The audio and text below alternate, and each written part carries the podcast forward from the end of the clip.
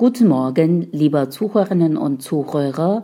Jetzt hören wir Nachrichten auf Deutsch und lernen wir dabei Deutsch. Warum kostet Wasser Geld?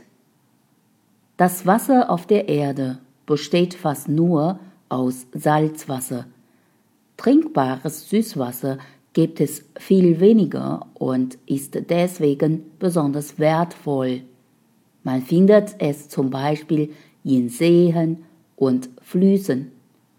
Auch in den Boden gesickertes Regenwasser, das Grundwasser, ist trinkbar. Da dieses Wasser jedoch oft schmutzig ist, muss es gereinigt werden. In den Wasserwerken filtern Maschinen den Schmutz aus dem Wasser.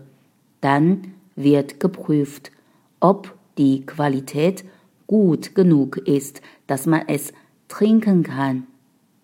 Auch schmutziges, verbrauchtes Wasser wird in den Kläranlagen wieder gereinigt und zu Trinkwasser aufbereitet.